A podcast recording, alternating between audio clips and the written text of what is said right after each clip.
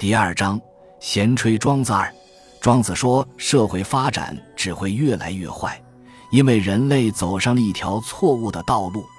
文明制度把人搞坏了，把大自然搞坏了，雀鸟都怕人了。他说，远古时候雀鸟是不怕人的，人可以拉下树枝看鸟窝。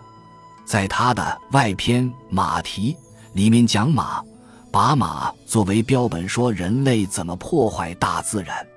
他说，野马完全是自由的，吃草喝水，快活的时候用颈部互相摩擦，不愉快要打斗的时候就用蹄子踢对方。所以，当马是很简单的。只要会吃草喝水，用颈部摩擦和用蹄子打斗就可以了。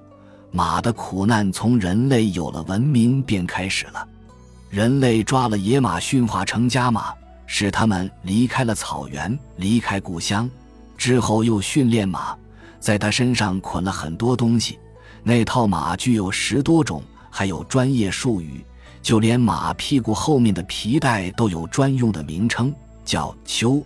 其他的也有专门的名字，人类用各种东西捆起它们，加上马鞍、龙头，用鞭子打，使马的本性被扭曲，马的本性也变坏了。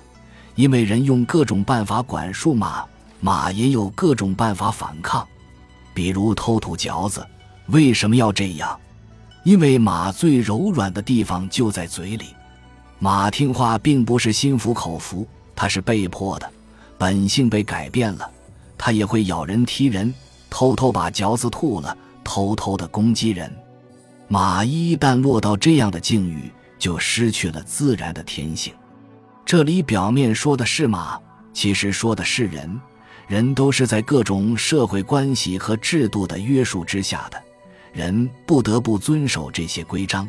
所以，从人类有了文明开始，就有了两面派。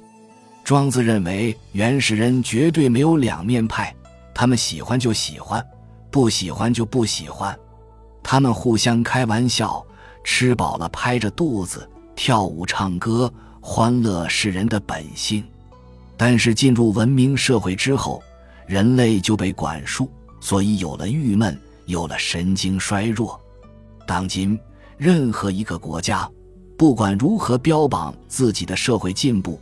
都不敢说自己国家里没有抑郁症，就是因为现在的社会越来越复杂，人们的压力越来越大。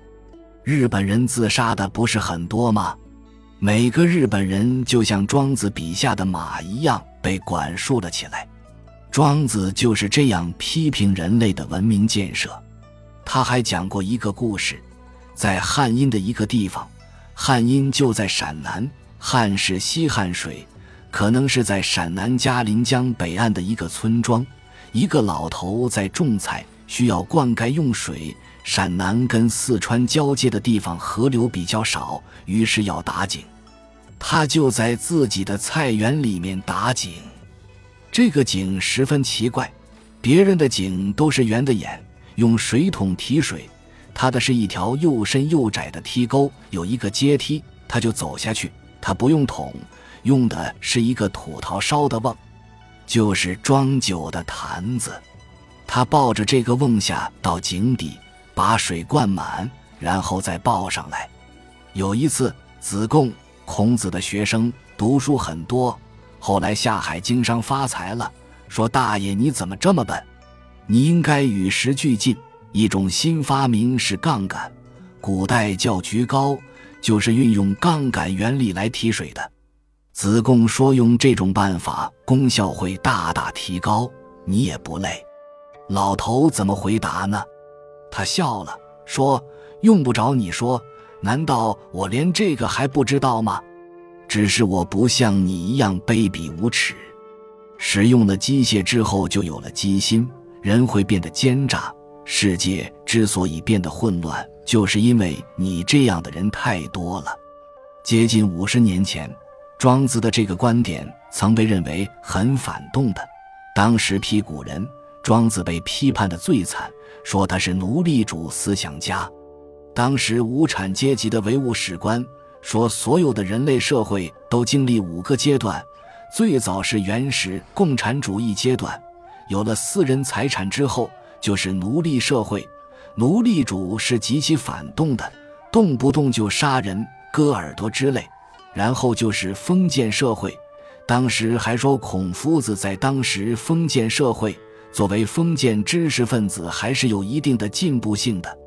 只有庄子如此反动，对此只有一个解释：他拿了奴隶主的钱帮奴隶主说话。现在看来，人们便不这样说了。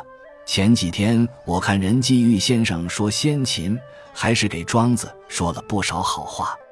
庄子连用菊膏提水都反对，确实有些不近情理。